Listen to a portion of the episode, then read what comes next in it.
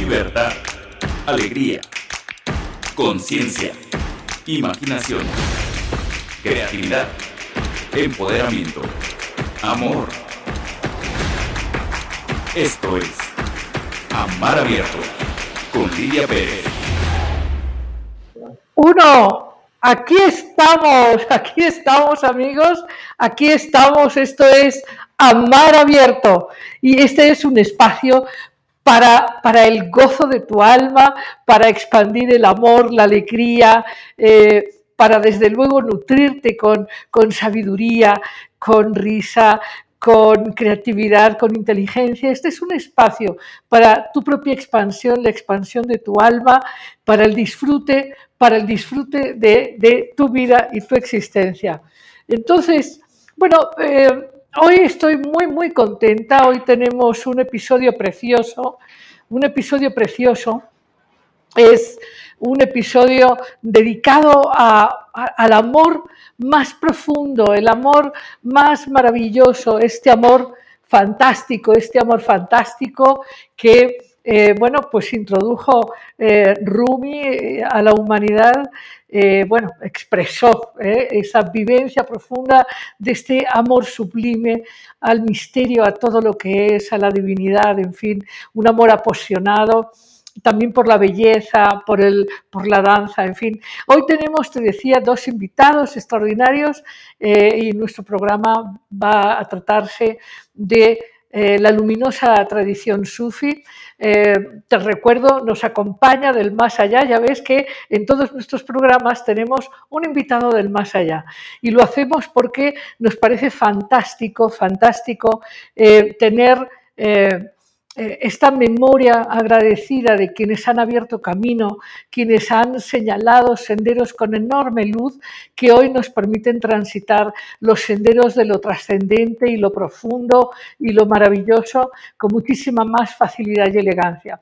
Y, bueno, nos encanta esto de la memoria y la gratitud para quienes nos han precedido y además nos ponen en contacto con una memoria eh, fantástica, la memoria de lo que de lo que de verdad merece la pena recordar.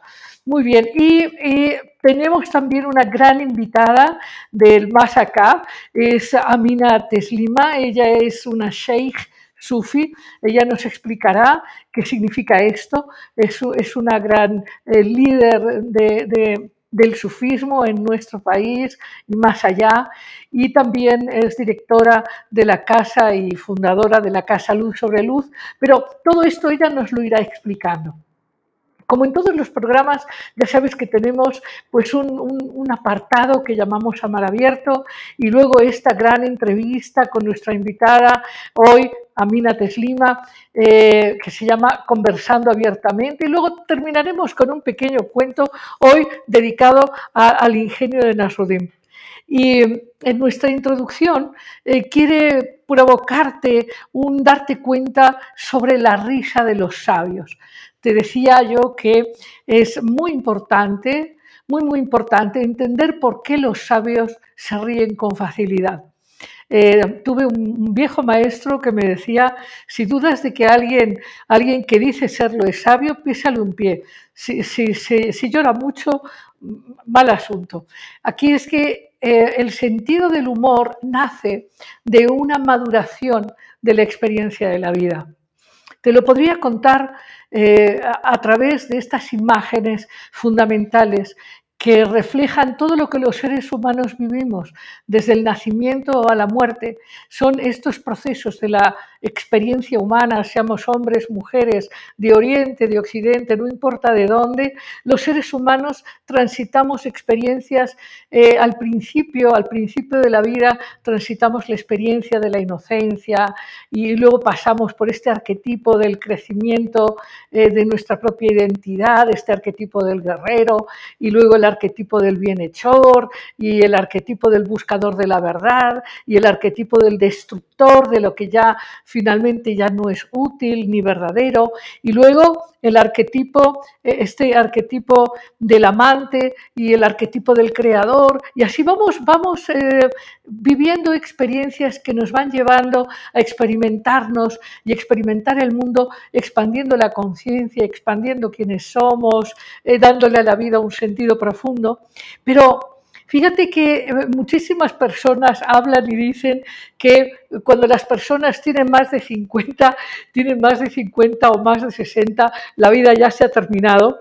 Y entonces, este, yo te quiero decir que eso no es para nada cierto, porque es al final de la vida cuando se recogen todos los, todos los tesoros sembrados, estos tesoros que efectivamente se van eh, construyendo con inteligencia, con sensibilidad, con amor, eh, con relaciones profundas. Y, ahí, ahí aparecen estos arquetipos de la realización humana, el arquetipo del sabio, el arquetipo del mago, del rey, del bufón, es decir, del sabio que se ríe dándose cuenta de que nada, nada en realidad es real salvo lo que trasciende la ilusión. Y por eso los sabios tienen muy buen sentido del humor, muy buen sentido del humor. De hecho, tú te habrás dado cuenta que de entre tus amigos, estos que resultan más serenos, más pondos, más amorosos, son estos que saben vivir más allá de, la defensividad, del combate, del drama. Por eso, por eso es tan sugestiva la risa, porque además la risa irrumpe eh, en, nuestra conciencia, irrumpe todas estas estructuras rígidas, eh, todas estas estructuras de control. Así que la risa, la risa es propia de los sabios y, y, siempre que tú puedas reírte o sonreír, recuerda que eso es un primer paso para acercarte a tu propia sabiduría. De hecho, hoy sabemos, a través de las neurociencias, sabemos que cuando nos reímos, cuando nos reímos, nuestro propio cerebro produce una serie de eh, sustancias de endorfinas que nos funcionan pues maravillosamente bien para sentirnos eh, contentos, para sentirnos felices. En fin, el reírse es propio de sabios, es muy propio de sabios. Y, es una característica fundamental de quienes de verdad pues han transitado con inteligencia el sendero. Y bueno, nada más, yo quiero presentarte en este momento a nuestra invitada. Vamos a ir una breve pausa y vamos a recibir con mucho cariño a Amina Teslima. Inmediatamente. Muy bien, pues estamos, estamos aquí en conversando abiertamente hoy en una entrevista muy querida. Eh, la verdad es que Amina es una mujer que conozco hace muchos, muchos años, por la que tengo una gran admiración y además tiene muchísimas cosas que contarnos. Así que muy bienvenida, muy bienvenida Amina, muy bienvenida. Eh, estamos aquí. Tiene un programa por su internet. Ah, muy bien. Amina, se pondrá muy pronto en contacto con nosotros. Te decía que ella es una sheikh eh, de la tradición sufi y antes de que ella pues entre con nosotros, eh, quisiera contarte un poquito, un poquito de esta tradición. La tradición sufi es una tradición que, surge de los que entre el Islam buscan un conocimiento muy profundo y esotérico, pero ahorita Amina, Amina, muy bienvenida, qué gusto verte, qué gusto estar contigo. Bueno, nos tienes que explicar muchísimas cosas, Amina. Para, empezar, para empezar, sí, eh, tú eres sheikh y líder de una comunidad sufi muy importante en México. Y, es, eh, tu liderazgo en esta comunidad es muy largo, muy, muy largo, de muchísimos años, pero cuéntanos tú para todas las personas que quizás ni siquiera saben diferenciar eh, pues, la tradición sufi de, el, Islam más esotérico, en fin, cuéntanos tú por qué una mujer sí puede en esta tradición que surge del Islam, pero en la parte esotérica eh, puede, puede ser sheikh. Eh, mira, buenas noches, este, Lidia. Qué gusto estar contigo en este bellísimo programa. Y buenas noches a todos los que tienen la gentileza de escucharnos. Mira, este, ser sheikh y, ser sheikha es simplemente natural porque hay personas que tenemos este destino, que tenemos eh, que hacer esta función. Si me explico, como cualquier otra función, como la de barrendero, como la de médico, como la de educador. Entonces, siempre ha habido sheikhs y siempre ha habido sheijas. Sin embargo, en los lugares en donde el patriarcado tiene más fuerza, tiene más asentamiento, está más asentado y anquilosado, pues eh, se ha llegado a públicamente entender y a propagar esta noción de que la mujer no es apta para nada, excepto para criar hijos y para cocinar y para ayudar al hombre en sus tareas. Esto, por supuesto, ocurre en todas partes del mundo. Si me explico, aquí en México el machismo y la misoginia es terrible y el patriarcado está muy arraigado, igual que en muchos países islámicos. Entonces, el hecho de que yo en estas tierras eh, haya sido señalada por los directivos, por los responsables de esta orden eh, con origen en Turquía, pero realmente es todavía más antigua y tiene su origen en Egipto. Halbeti Yerrahi es turco, nosotros somos Nur Ashki Yerrahi, la orden Nur Ashki Yerrahi, y esto ha ocurrido acá en Occidente, porque estas personas que son los sheikhs de nuestra orden se trasladaron primero a, Estados, a Europa, después a Estados Unidos y también vinieron a México y ellos pues siguieron la guía que se estaba presentando. Es una cuestión espiritual, tú sabes, es una cuestión que no tiene que ver con que las personas se sienten a dilucidar un asunto, se tiene un sueño eh, o no se, o el chef tiene un sueño respecto al derviche o la derviche tiene un sueño que le cuenta al sheikh y el sheikh inmediatamente detecta que ese es el destino de esta persona eso fue lo que me pasó a mí en una cena en un restaurante de Houston, Texas. Estábamos con Musa Effendi eh, cenando. Yo conté un sueño y delante de todos los que estábamos en la cena, y él dijo, tú eres mi representante, tú vas a ser mi representante. Y después, cuando su sucesor tomó eh, el puesto, que es la piel azul, una piel de cordero teñida de azul que simboliza el puesto del Asitane Sheikh, del Sheikh que tiene eh, la dirección espiritual de la casa primera del Pir, que es la que está hoy día, sigue estando Karagumruk en Estambul. Entonces él también tuvo la misma intuición de que yo tenía que tener esa encomienda. Todo se puso más dramático cuando pasó lo de las, lo de las Torres Gemelas en la ciudad de Nueva York, porque entonces todo el mundo estaba queriendo saber del Islam, entender lo que estaba pasando, contrastarlo con lo que se estaba diciendo y tuvimos que hacer muchas, muchas, muchas entrevistas en todos los medios de comunicación, porque en estos lugares, en la Ciudad de México, en el 2001 no había grupos islámicos, había muy e, esparcidos algún tipo de musulmán, sobre todo los, los que están en las embajadas aquí en la Ciudad de México, de estos países islámicos.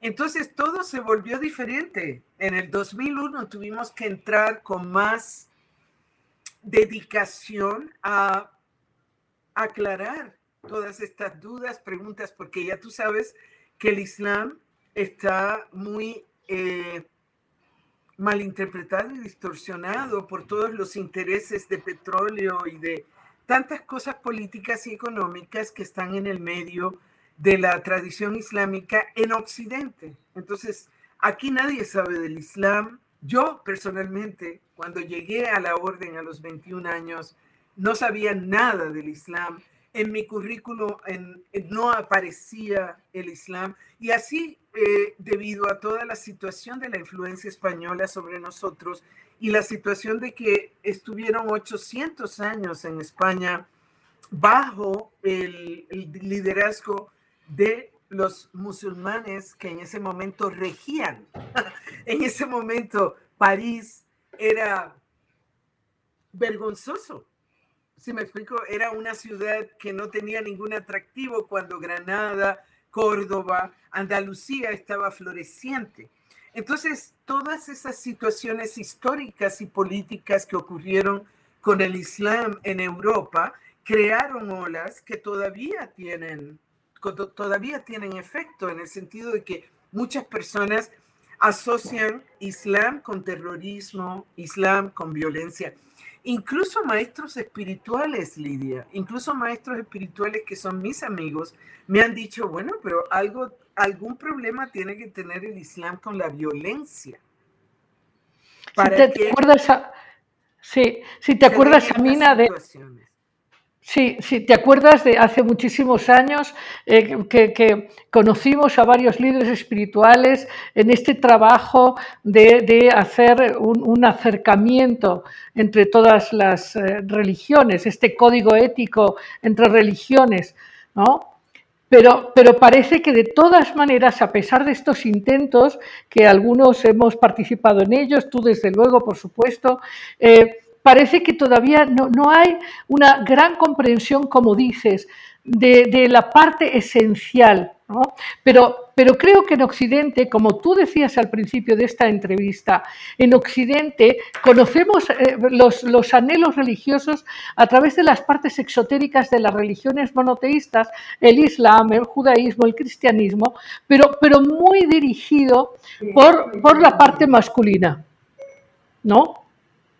O sea, que el catolicismo, e igual que el budismo, igual que el hinduismo, igual que el budismo, todos, todos, todas las tradiciones eh, religiosas de la humanidad han sido tomadas por el patriarcado y, llegan a extremos de, inmenso ridículo. Por ejemplo, en la India, que se adora a la madre, como tú bien sabes, los, los monjes son los que cambian la ropa a las deidades. Ya tú sabes que hay altares que se pone a la Madre Durga, a la Madre Kali, y todas estas eh, liturgias y todo, todos estos ritos los hacen solamente hombres, Lidia. ¿Se me explicó?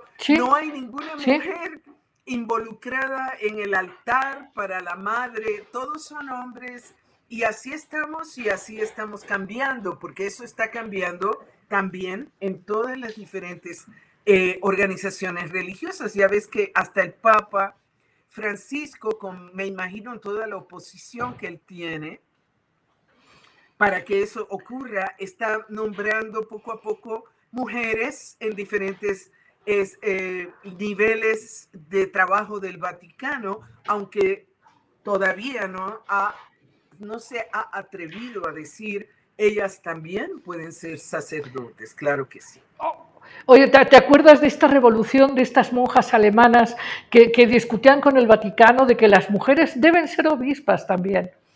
Pero este tema me parece muy importante, Amina, es muy, muy importante, porque de hecho la espiritualidad tiene que ver con una, eh, una sinergia, un vínculo de energías eh, femeninas y masculinas. Y yo diría que eh, siendo las energías femeninas, estas que llevan a la intuición, a la introspección, a la conexión poética, a la belleza, debería, debería considerarse la importancia de, dulcificar las expresiones de estas vías religiosas.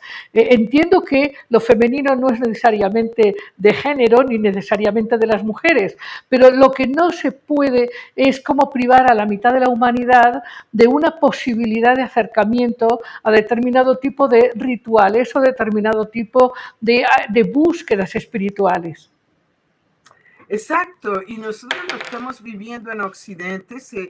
En, Occidente tú tienes eh, monjas budistas, tienes monjas hinduistas, tienes, monja, tienes rabinas, tienes sheijas, tienes en muchas iglesias hay sacerdotisas y no solamente eso, sino obispas. Aquí recientemente en la Ciudad de México nombraron a una eh, amiga nuestra que en la iglesia anglicana y ahora acaba de ser nombrada obispa, solamente la Iglesia Católica es la que más está tardando en admitir que las mujeres también pueden administrar los sacramentos. Oye, voy a hacerte una pregunta. ¿Tú naciste en México? ¿Dónde naciste, Amina? No, yo nací en Puerto Rico, en el Caribe. ¿Qué? ¿Y, cómo, fue? Y nací en una familia católica. ¿Y, cómo fue que a los veintipocos años te, orientaste a este mundo sufi que es, y, quisiera que nos lo contaras, una particular visión del Islam? Mira, Lidia, yo estaba buscando un maestro espiritual desde muy pequeña, desde como los 12 o 13 años. Yo estaba activamente añorando, realmente añorando un maestro espiritual. Los sacerdotes que tuve cerca, porque mi escuela no era una escuela religiosa, no era católica, sino era eh, secular, pero ahí iban una vez al mes eh, sacerdotes. No, ninguno, con ninguno se dio la química necesaria para eso, que, ya tú sabes que es algo muy especial. Entonces, eh, yo estaba trabajando ya de periodista a los 19, 20 años en un periódico en San Juan de Puerto Rico y llegaron unos sufis a, Puerto Rico y así yo los conocí. Y entonces me dieron ganas de irme a vivir a Nueva York buscando al maestro sufí. El que llegó a, a, Puerto Rico no era mi maestro, sino era la era gente que practicaba esto y que me encantó conocer y que ahí yo me di cuenta, gracias a Carlos Varona, un amigo muy importante en ese momento de mi vida que era psicólogo, y que él fue el que me habló por primera vez del sufismo y él fue el que me habló por primera vez de tu invitado del más allá de esta noche, que fue Rumi, y que así yo conocí un poco el sufismo y me enamoré de inmediato del sufismo. Entonces, ya que tenía una, una práctica que me encantaba, eh, me movilicé a la ciudad de Nueva York, me trasladé a vivir allá, a trabajar como periodista y a buscar a mi maestro el cual encontré a las tres semanas de llegar. Entonces, a partir de ese momento de que encontré a mi maestro, ya nunca me separé de él. Él estuvo 13 años vivo conmigo. A los 13 años de estar juntos, él partió hacia el próximo mundo y yo me he quedado acá. Entonces, eh, en verdad he sido muy enriquecida con esa añoranza de buscar maestros, porque nuestra orden, pues, es una orden que tiene a Musa Frefendi, que eh, tú hasta el 85, después Sefre Fendi, que, se, que partió en el 1997, después eh, la Sheikha Farija, que está ahora mismo en Nueva York, ella está en Nueva York y yo estoy en México, haciéndonos cargo de facilitar, yo diría que nuestro trabajo simplemente es muy simple, aunque tenga muchas aristas, es muy simple y es facilitar el acercamiento del alma humana, de la persona, con Dios, es decir, con la realidad. Es como eh, de lo que se trata esta tradición es de la fiesta, como dice la celebración del, amor del holgorio y la jarana. Y ese holgorio es la fiesta del espíritu, la fiesta del espíritu que ha encontrado su origen, que ha encontrado a su fuente y la celebra. Entonces, ¿qué te puedo decir? Ha sido, ha sido una gran historia, ha sido un gran recorrido.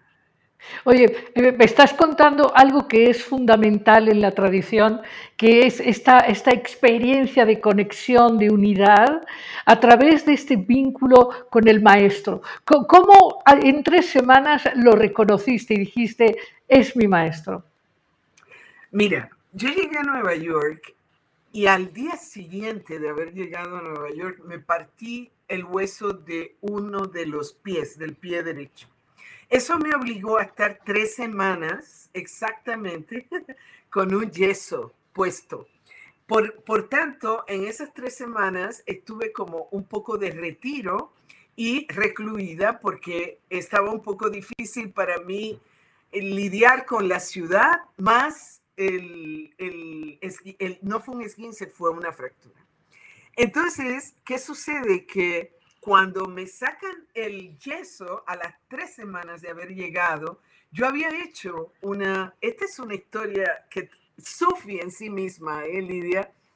Yo había hecho para celebrar el que me quitaran el yeso, yo había hecho una cita con un tanque de aislamiento. Yo no sé si tú recuerdas los tanques de aislamiento que se pusieron de moda en los 70 con el doctor Lilly, que fue el que se los invitó, el que se los inventó y que fue, eh, es simplemente un sarcófago, es como un sarcófago, pero es todo sellado con mil agua de mar. Exactamente, de sal de mar, ¿no? Entonces tú flotas como corcho en ese, en ese ataúd que está sellado y que no entra ningún estímulo visual ni ningún estímulo auditivo. Y eso es lo que te provoca un gran relajamiento. Entonces, que eso, fíjate tú lo que me pasó a mí, que me estoy en la oficina del médico, me quitan el yeso, yo me voy feliz caminando por el village porque era eh, la calle 21 este, eh, y, casi, casi sexta avenida, ¿no? Entonces, salgo del eh, entro al tanque y lo primero que veo es una revista en la mesa de espera que dice las dimensiones del alma, ¿no? Entonces, agarro yo esta revista y veo que el individuo que escribe ese artículo se llama Lex Hickson y que tiene un programa de radio ese día a las seis de la tarde. Entonces yo dije, este es el tipo de gente que yo vine a conocer a Nueva York, yo tengo que escuchar a este hombre a las seis de la tarde. Pero ¿qué sucede? Que había que ir al tanque en ayunas. Entonces salgo de la oficina del tanque y me voy a caminar por ahí, pero estaba todo abarrotado. Entonces me dije a mí misma, voy a ir hasta la mezquita que voy a visitar el jueves para ver dónde queda y ya no perderme el jueves y llegar a tiempo, ¿no? Esto era un, domingo, esto es, esto es un domingo. Entonces camino y camino y, y llego a Mercer Street 155, que era la mezquita que se acababa de abrir, no hacía ni un año, para que mi sheikh, es decir, mi maestro, eh, funcionara en Nueva York, con la ayuda y el permiso y la asistencia de Musa Effendi que estaba en Estambul y que venía dos veces al año a Nueva York. Entonces, ¿qué sucede? Que llego a Mercer Street, hago así a la puerta y que la puerta se abre. impensable porque era domingo, ¿no? Entonces sale Aisha, una, una londinense que luego se volvió mi amiga, y me dice, eh, ¿qué buscas? Y yo digo, yo estoy buscando a un eh, Sheikh Sufi. Y entonces dice, está en el segundo piso porque estamos en el mes de Ramadán. Estaban ayunando, yo estaba ayunando, Lidia, porque para ir al tanque había que ayunar. Entonces subo, me recibe muy linda, me hace subir. En el segundo piso me encuentro a mi maestro, y entonces este, fue maravilloso. Y ahí estuve hasta las 2 de la mañana porque eh, ya tú sabes que en Ramadán son las oraciones Tarawi, es mucha cosa que ocurre de noche cuando ya todo el mundo puede comer y se rompió el ayuno a la hora del Maghrib, a la hora de la puesta del sol. Por lo tanto, yo nunca pude poner el programa de radio de las 6 de la tarde. ¿Estamos claras? Porque salí de la mezquita a las 2 de la mañana feliz ¿Y qué crees? Que mi maestro me dio avento. Yo me estaba quedando en el dorm de la Columbia University en ese momento, que queda en el West Side, y él vive, tenía que tomar todo el West Side para pasar hasta Riverdale, que, era, que es donde todavía sigue viviendo su esposa. Entonces, eh, cuando él se enteró que yo estaba en los dormitorios de la Universidad de Colombia, me dijo, pues te puedo dar un aventón, y yo fascinada seguí con él y así pasó ese domingo, y así pasó el lunes, y así pasó el martes, porque todas las noches había oraciones tarawih y ruptura de ayuno en la mezquita. Así es que yo nunca me separé de él. La tercera noche que me está dando un aventón, como dicen acá en México, hacia donde yo me quedaba, eh, saca un libro de, una caja abajo del coche y me dice, toma, me regala este libro. Este libro se llama Coming Home, volviendo a casa. A casa. Y, y decía Lex Hickson, el mismo autor que yo había visto en el lugar de los, del tanque de aislamiento, ¿no? Y que yo dije, yo lo quiero conocer, pero nunca pude sintonizar. Entonces, cuando yo veo ese libro, él está aquí, al lado de él está Karima, otra amiga también de Londres casualmente. Entonces, cuando yo veo que dice Lex Hickson, yo digo, ¿quién es Lex Hickson? Yo lo quiero conocer. Y él me contesta, yo soy Lex Hickson. Entonces, ¿qué te puedo decir, Lidia? O sea, cuantísimas, cuantísimas, cuantísimas sincronías, Amina. Qué cosas tan fantásticas. De hecho, me gustaría que en algún momento habláramos de las sincronías que también tuvo Rumi con su gran amigo al que le dedicó su obra, una de sus obras. Pero, pero también quiero, Amina, que le preguntemos al auditorio cuáles son sus inquietudes, qué cosas se les están viniendo a la mente para conocer de ti, del sufismo, de Rumi, en fin. Así que ya sabéis que nos encanta vuestra presencia, que este espacio es un espacio para cada uno y que queremos que, ya sabéis, que, que pues invitéis a mucha gente, que pongáis like, que, os suscribáis a YouTube, a Facebook, en fin, pero pues sobre todo a, hacer preguntas. ¿Qué os sugiere esta historia tan mágica, tan sincrónica, tan llena de pasión y de búsqueda que nos cuenta Amina Teslima? Eh, y, y bueno, yo sí tengo muchas preguntas, Amina, porque, por ejemplo, eh, desde luego siempre he sabido, y, nos conocemos desde mucho antes del 2000, este, eh, siempre he sabido de tu pasión. Fundaste también esta casa que ahora está, que está siempre, desde que la fundaste, en la Condesa Luz sobre Luz, el Instituto Luz sobre Luz, donde ahí impartís conferencias, charlas, en fin. Cuéntanos un poquito de Luz sobre Luz. Sí, mira, nosotros somos un grupo totalmente abierto y por lo tanto también hacemos trabajo interespiritual o antes llamado interreligioso. Por lo tanto, el Instituto Luz sobre Luz se abrió para ser un eje del movimiento interreligioso en México y, así ha sido. Pero yo no puedo vivir de ser sheija, así es que también tengo que trabajar y hemos hecho un centro terapéutico y ahí se dan todo tipo de terapias y talleres de crecimiento personal, de, de, todo lo que nos ayuda a los seres humanos a estar bien y ser felices. Entonces, esas son las dos vertientes del instituto. En el instituto tengo una coterapeuta, yo soy terapeuta, y Ángela González también es terapeuta, y damos eh, cursos, damos diplomados, damos, todo mundo, si se puede pasar por ahí, va a encontrar algo de su interés. Pero todo está orientado a la misma meta de alcanzar el equilibrio interior y el bienestar personal y no esperar que llegue de afuera, sino encontrarlo en nosotros mismos, que es donde también tenemos que encontrar a Dios, porque Dios no está allá y no está en los libros, está en el ser humano. Entonces también tenemos que encontrar a Dios en nosotros, no depender de eh, factores externos. Completamente, completamente, Amina. Coincidimos, coincidimos plenamente en, eh, y es una propuesta constante de amar abierto, de que cada persona debe asumir el 100% de su responsabilidad y su viaje, su gran viaje de su propia luz, de su propia divinidad interior, y, pero, ¿sabes qué querría, Amina, aprovechando tu larga experiencia de esta vivencia profunda de espiritualidad sufi? Es que nos digas eh, las diferencias fundamentales entre un hombre y una mujer que practican el Islam exotérico, común, eh, que van a la mezquita y que conocen el Corán, de la comunidad sufi esta comunidad tan especial, eh, que sí hay una gran diferencia y querría que nos la contases.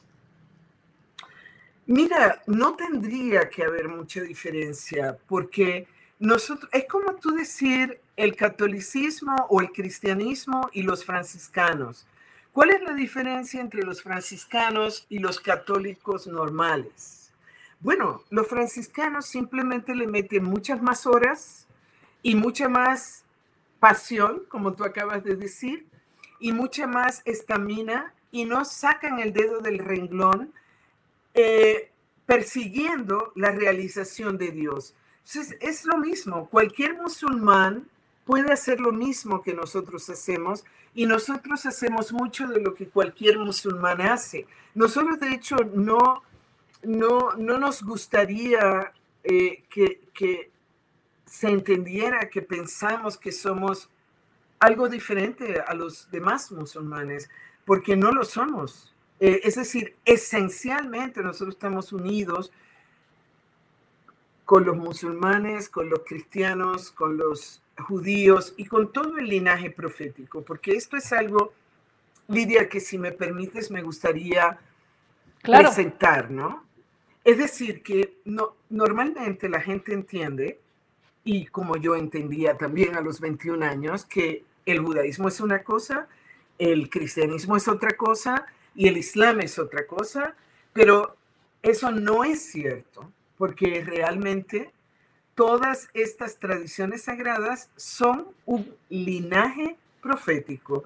Es decir, que de Abraham, como tú bien sabes, proviene Isaac y proviene Ismael, Ismael, su hijo árabe de, eh, de, la, de Agar, ¿sí? que era una esclava que se volvió su primer, la madre de su primer hijo de Abraham, porque Sara no podía tener en ese momento hijos. Él es el responsable de todo el linaje árabe por donde viene el profeta Mohammed y su descendencia, y por Isaac viene Jesús. Entonces tenemos que Abraham eh, origina mm, biológicamente estos dos linajes que se vuelven los hebreos y los musulmanes. Y los hebreos son los que se van con Jesús y crean el cristianismo.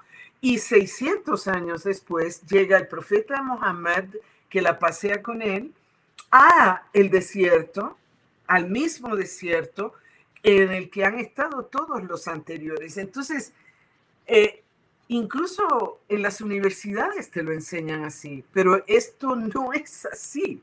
Esto estamos hablando de que desde que Adán y Eva, que son los primeros seres humanos de ese linaje profético, que termina con Jesús y luego con Mohammed, empieza con Adán y Eva. Y sigue todo, todo, todo, todo lo que son las eras de la vida humana, hasta hace 1444 eh, años es que viene el último profeta de ese largo linaje que tiene a Ezequiel, que tiene a Salomón, que tiene a Jacobo, que tiene a José. ¿Sí me explico? Todos los profetas de Israel y todos los profetas anteriores a los profetas de Israel y posteriores a los profetas de Israel, todos son un mismo linaje. Todos vienen del, de la misma cepa con el mismo mensaje, aunque sus experiencias hayan sido levemente diferentes. O sea, para nosotros ya no existe esta división entre judaísmo y cristianismo. Amina, Amina, te, escucho perfecto, pero yo quiero insistir en que, si bien coincido contigo en que todas estas expresiones surgen de un linaje profético que origina Abraham, el hecho es que las posiciones experienciales y las enseñanzas propuestas son diferentes. Y yo sí reconozco, pues por ejemplo en el judaísmo, conozco pues que, hay una serie de seres que gustan más de eh, la parte intuitiva, de la parte del juego, de la parte del cuento, de la parte de la enseñanza dirigida al corazón.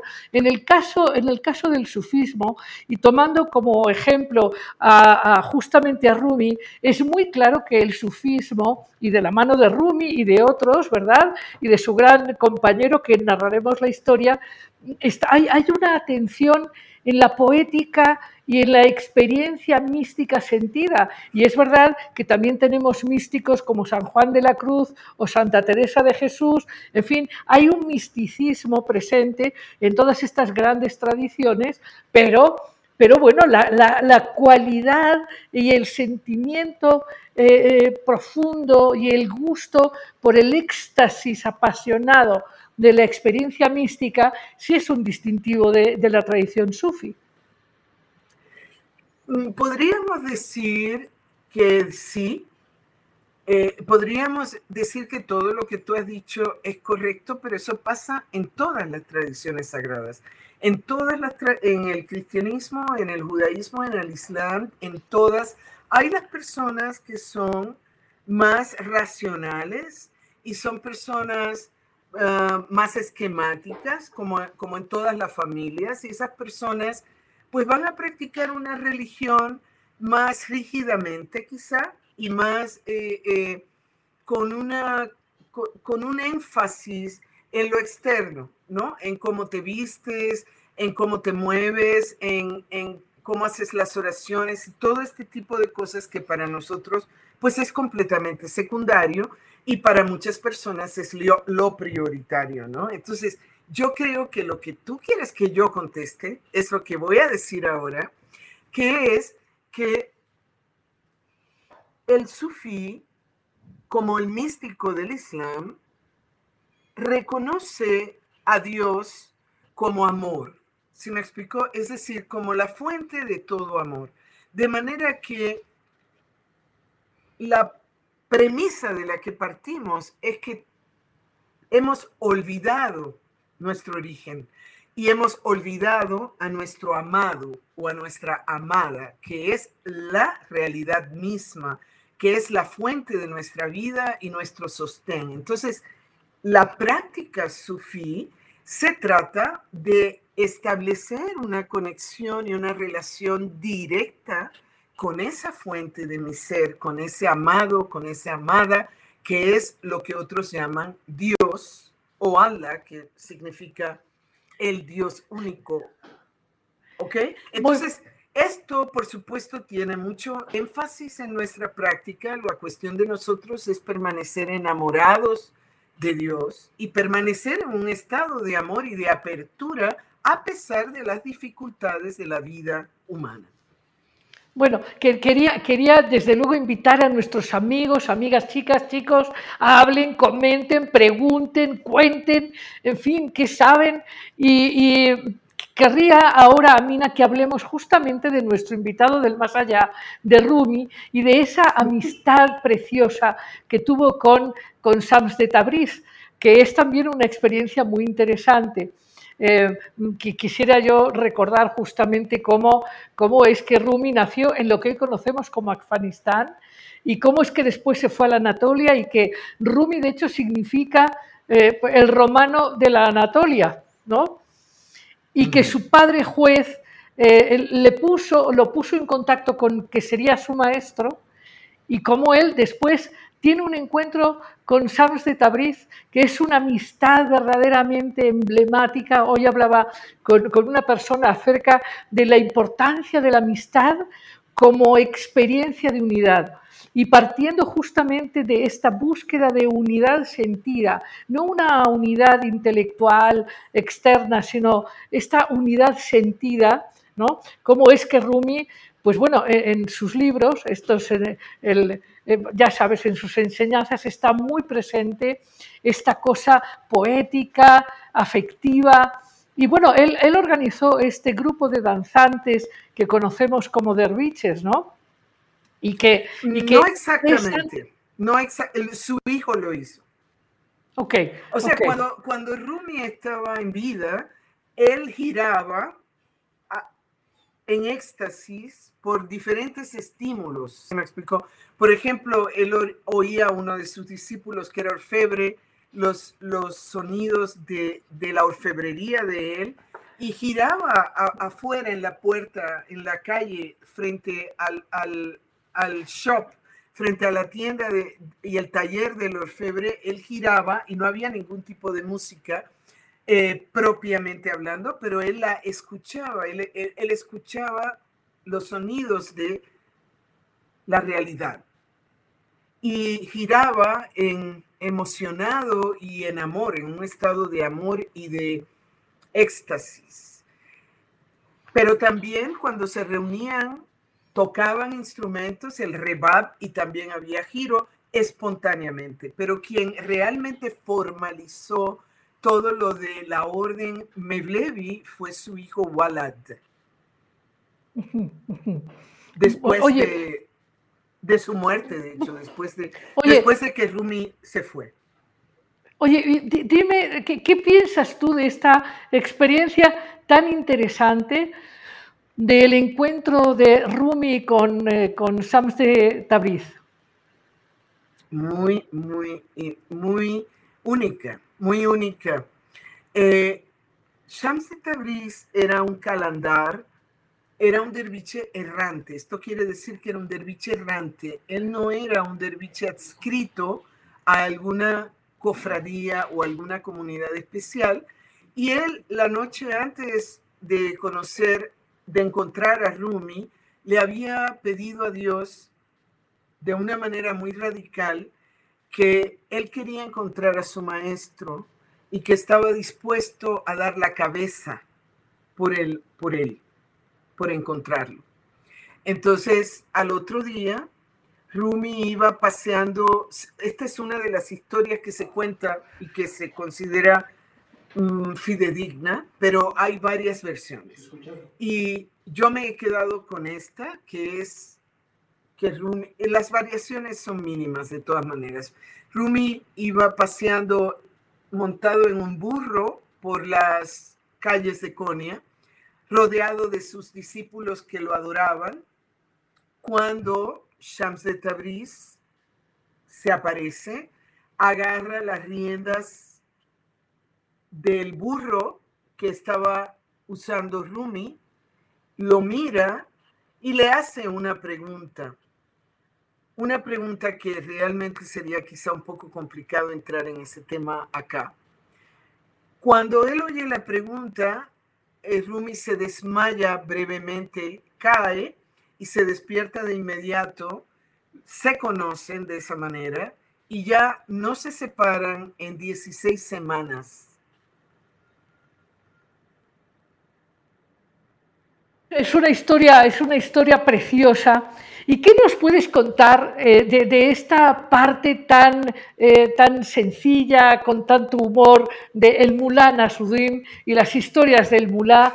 ¿Cómo el humor también eh, logra hacer que el corazón se vuelva sencillo, natural y más abierto al amor y a la vuelta al hogar, a la vuelta a casa? Sí, Lidia, yo te estuve escuchando al principio en el programa y me encantó tu insistencia en el humor, porque realmente es tan terapéutico. Sin embargo, Nasruddin tiene muchos, muchos fans, tiene muchos seguidores y te mueres de la risa con los, con los cuentos de Nasruddin.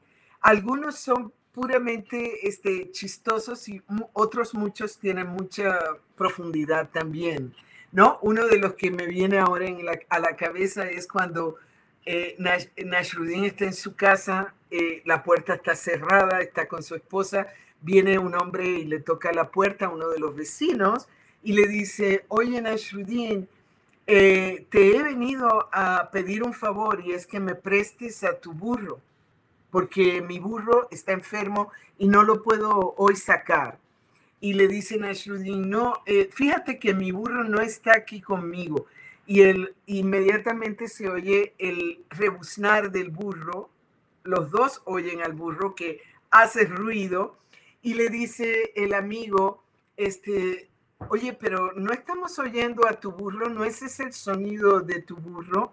Y entonces le contesta Nasruddin, eh, eh, discúlpame, pero ¿le vas a creer al burro o me vas a creer a mí? Bueno, a mí, déjame decirte que yo, a mí me encantan los cuentos, porque además entiendo que los cuentos le hablan directamente a esta parte, eh, vamos a llamar limpia, esta parte que intuye y conoce de corazón a corazón, en donde la racionalidad rígida ya no tiene cabida. Y los cuentos, especialmente los de Nasruddin, son muy simpáticos, muy, muy simpáticos. Eh, suelo contarlos en mis clases eh, y, aquí mismo he contado muchos de Nasruddin. Hoy voy a hacer, hoy voy a contar uno, el del traficante. Pero, pero, pero bueno, pienso que eso también desliza esta búsqueda mística que, está llena de humor, que está llena de memoria del alma, que está llena de, dignidad espiritual y, eso me parece a mí fantástico. Sí, la tradición sufí es algo verdaderamente inmenso, tiene innumerables continentes, tiene innumerables eh, rosales, porque por ejemplo todos los místicos del Jorazán, y poetas como Sadi, como Sinaí, como Mevlana Rumi, como muchos otros componen un rosal increíble, increíble de Persia y también hay muchos otros en, todo, en todas las, las áreas donde el Islam se ha sentado.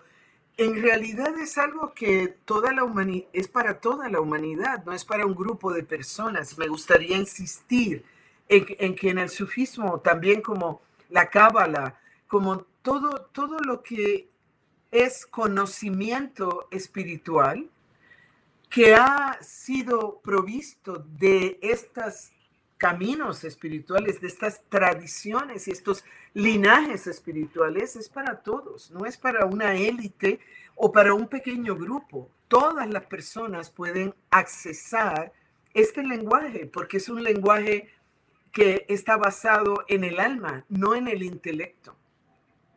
Sí, creo, creo, Amina, que una de las cosas que necesitamos es em, dejar ir un tanto las, las eh, formas rígidas, externas, muy ritualizadas de estas tradiciones maravillosas y irnos un poquito más a una vivencia sentida de esa vocación de trascender, de, tocar eh, un poco más de sabiduría, un poco más de trascendencia, un poco más de amor auténtico. Y por cierto, que, que de nuevo, este, quiero invitar a nuestros amigos y amigas a que por favor participéis, hagáis alguna pregunta. ¿Alguna vez os ha interesado tener una experiencia mística trascendente? Eh, ¿Trabajáis en los sueños o quizás en estas sincronías como la que nos habla justamente Amina? Esto de encontrar tantas sincronías en un momento determinado que sin duda te hablan de que hay algo importante que abrazar. Llámanos y, cuéntanos, ¿no? Este, mándanos un mensaje, un saludo y, volvemos a Mina contigo para seguir hablando justamente de la importancia, una, de, ir soltando la parte superficial, banal, que muchas veces es una parte que encalla, eh, muchas veces es una parte que detiene en vez de nutrir una libertad interior, una libertad espiritual, ¿no? Tenemos, tenemos algunos mensajes de nuestros amigos y amigas, vamos a, escucharlos. A ver, ahora nos va Edgar nos va a decir en voz alta. Vamos a escuchar qué nos dicen nuestros amigos y amigas. Sí, eh, Jorge León Morales nos saluda, dice muy buenas noches, gracias por el tema muy interesante. Eh, también Carla Camoncita nos saluda como cada ocho días nos acompaña. Eh, Aminadín Ortiz también dice muy buenas noches. Eh, también Citlali Cortés, eh, gracias por tan interesante tema. El desconocimiento del Islam provoca muchas veces prejuicios. Eso es lo que nos comenta. Interesante plática y conocimiento, como siempre, dice Servas, eh, nos deja su comentario. Y una pregunta que hacen aquí es, ¿qué tan severo o estricto es el sufi con quienes lo practican? gracias por el tema, no tenemos conocimiento, es muy bueno ilustrarnos. Jorge nos saluda y algunos eh, comentarios más que estaremos leyendo más adelante. Bien, muy bien. ¿Qué, qué dirías tú, Amina, acerca de la, la, rigidez de la práctica sufi, las exigencias y la disciplina propia de un sufi? Bueno, rigidez es una cosa, disciplina es otra. ¿eh? Es decir, no creo que se pueda encontrar en el sufismo rigidez, porque el propio sufismo es eh, un, la antítesis de la rigidez eh, y, y del anquilosamiento. Pero a la pregunta creo que en cualquier tradición es exigente la transformación que requerimos interiormente para poder detectar lo divino. Obviamente nosotros tenemos que practicar oración, practicar ayuno, practicar disciplina interna en el sentido de que la Mm, vamos a decir, el postulado es que nosotros tenemos una, una, dos naturalezas, Lidia, interactuando en nosotros y conviviendo en nosotros. Una es la naturaleza eterna y otra es la naturaleza temporal. Entonces, la naturaleza temporal es un animal. Si me explico, nosotros somos, como dice el Dalai Lama constantemente, animales sociales. Entonces, esa animalidad nuestra eh, nos quiere jalar hacia la tierra. ¿Sí me explico por qué? Pues porque esa es su naturaleza y, sus, y la sobrevivencia es la consigna de nuestro vehículo físico y biológico. Entonces, todo el tiempo, eh, el ser humano está entre estas dos aguas, que es la temporalidad, lo finito y el placer inmediato, y por el otro lado, lo eterno, la verdadera naturaleza que es la que habita el vehículo físico y lo real, ¿no? Entonces, ¿cómo, cómo tú navegas por esta situación existencial tan interesante y paradójica que es, tú eres al mismo tiempo tierra y al mismo tiempo cielo? Como uno de mis maestros decía, tú eres la intersección entre el cielo y la tierra. Entonces, ¿cómo estar en un estado de conciencia propicio para poder encarnar lo que realmente somos? De eso es que estamos hablando. Es decir, no depende de que alguien diga, esto es lo que hay que hacer y eso sea muy estricto, sino que si tu sed y tu hambre de realidad tu sed y tu hambre de estar centrada en lo divino como origen y como el eje de tu vida, a pesar de que estás encarnada y asumes las responsabilidades de estar encarnada, eh, mantener ese equilibrio no es algo muy sencillo.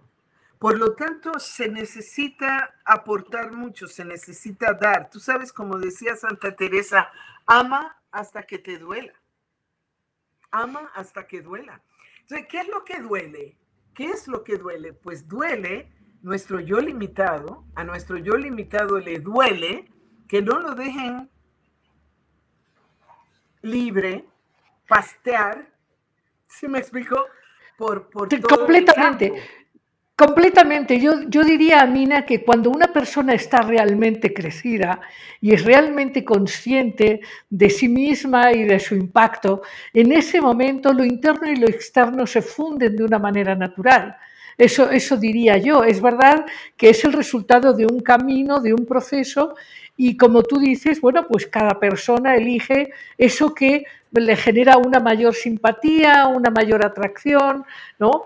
Pero Quisiera preguntarte, ya se, se, nos va a agotar el tiempo, pero querría preguntarte, ¿no, ¿no crees tú que estamos viviendo una época de grandes, grandes cambios en donde las posiciones eh, jerárquicas, patriarcales, eh, digamos, estas, estas administraciones de lo espiritual, ¿van a dejar de tener el impacto que han tenido hasta ahora? Yo creo que sí. Yo creo que muchas cosas ya no van a tener vigencia después de la pandemia y después de, de muchas otras cosas que han ocurrido, pero cuán lento sean los cambios probablemente a, la vida de un ser humano, a una vida se le hace muy largo, ¿no? No, no espero que los cambios sean inmediatos. Pero referente a lo que me habías traído antes, me gustaría solamente añadir que todos los caminos espirituales tienen disciplinas y prácticas que cuando la persona es afín a esa tradición no las encuentra difíciles de hacer y para uno no es, para mí ayunar en Ramadán no es nada difícil, es algo muy bello y romper el ayuno es muy bello y celebrar en la noche es muy bello. Entonces, hay que aclarar que cuando una persona ama el camino, ama la tradición que practica, aunque sabe perfectamente que no es lo mismo que Dios, que es la barca que la va a llevar a uno a Dios, uno ama todo eso y mientras más lo practica, más lo ama. más ama los olores, los inciensos, las, los tonos de luz, los, cantos, todo eso, eh, eh, o sea, te envuelve y es una cuestión, no es sacrificado para nada.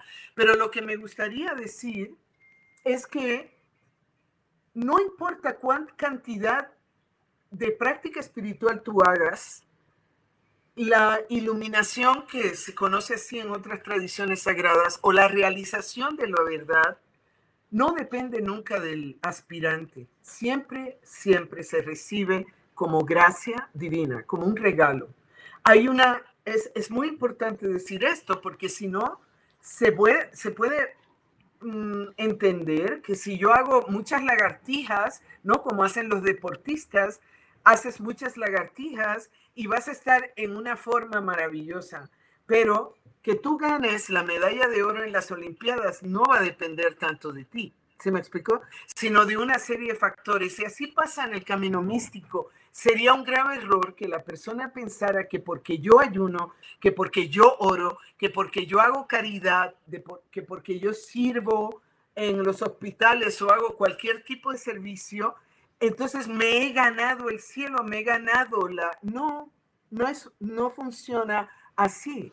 Tú puedes hacer muchas de esas cosas y quedarte exactamente igual que como estabas, y puedes hacer una tercera parte y ser una persona realizada. Porque claro. todo depende de quien tiene el sartén por el mango y el mango también.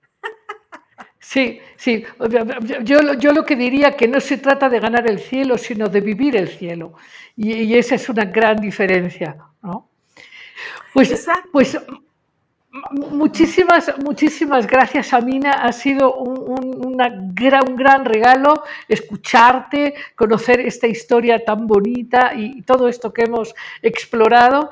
Y, bueno, pues espero que pronto volveremos a tener un encuentro aquí en Amar Abierto para seguir profundizando y quizás juntarnos un día aquí para disfrutar poemas de Rumi y contar muchos cuentos del Mulá para que, para que quede claro que el asunto no, no, es, no es pelear, el asunto es permitir, es una manera de permitir esa luz y esa alegría, sea cualquier confesión o cualquiera de nosotros que pueda entender la espiritualidad no confesional, que eso también creo que es un gran camino, así que libertad para el encuentro con eso que es, ¿no? Así es, Lidia. Muchísimas gracias. Yo acepto este, tu invitación para hacer un programa de poesía sufí y cuentos sufí. Muchas gracias, Amina. Un gran abrazo y muchísimas gracias. Gracias por la invitación, Lidia. Todo lo mejor. Y, y, amigos, nos vamos en un instante, nos vamos, ya sabéis, a este breve espacio de cuentos sin cuento. Hoy contaremos un cuento del Mulá. Bueno, pues hay eh, una historia muy divertida que contarte hoy. Esta historia tiene que ver con una tradición de cuentos referida a un personaje emblemático de la tradición sufi, que es el Mullah Nasruddin. El Mullah Nasruddin es, es, un gran maestro, pero con un gran sentido del humor que suele dar sus enseñanzas en las eh, situaciones más cotidianas y, más eh, eh, cercanas y sencillas. Pero el mulá tiene un gran, gran ingenio y un gran sentido del humor. Alguna vez te conté algunos cuentos del mulá, hoy voy a contarte uno más. Resulta que el mulá tenía muchas profesiones. En la tradición de los cuentos del mulá se cuenta que cambiaba mucho de profesiones para tener muchas experiencias, conocer mucha gente y eh, lanzar sus enseñanzas con toda su picardía, todo su ingenio, toda su astucia y sentido del humor. Esta es la, historia de, resulta que el, el, mulá, el mulá estaba mm, queriendo contrabandear y entonces resulta que eh, pues él eh, cargaba en el burro lana y cargaba en el burro paja y cruzaba la frontera y los guardas que conocían la astucia del mulá revisaban a fondo las alforjas, pero no encontraban con qué, con qué traficaba el mulá.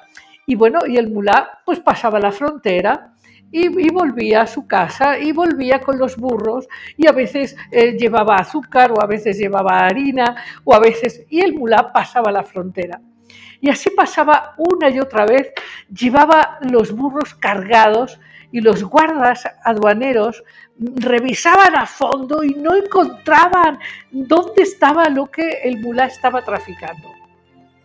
En fin, el mulá cambió de profesión y con el tiempo encontró a uno de los guardias aduaneros que le dijo, Mula, por favor, por favor, dime, ¿con qué estabas traficando? Ahora ya no soy guarda y tú no estás llevando cosas. Ahora me puedes decir, por favor, qué estabas traficando. Y ya sabéis, este cuento se llama A la vista, la verdad a la vista. ¿Con qué traficaba el mulá? con los burros.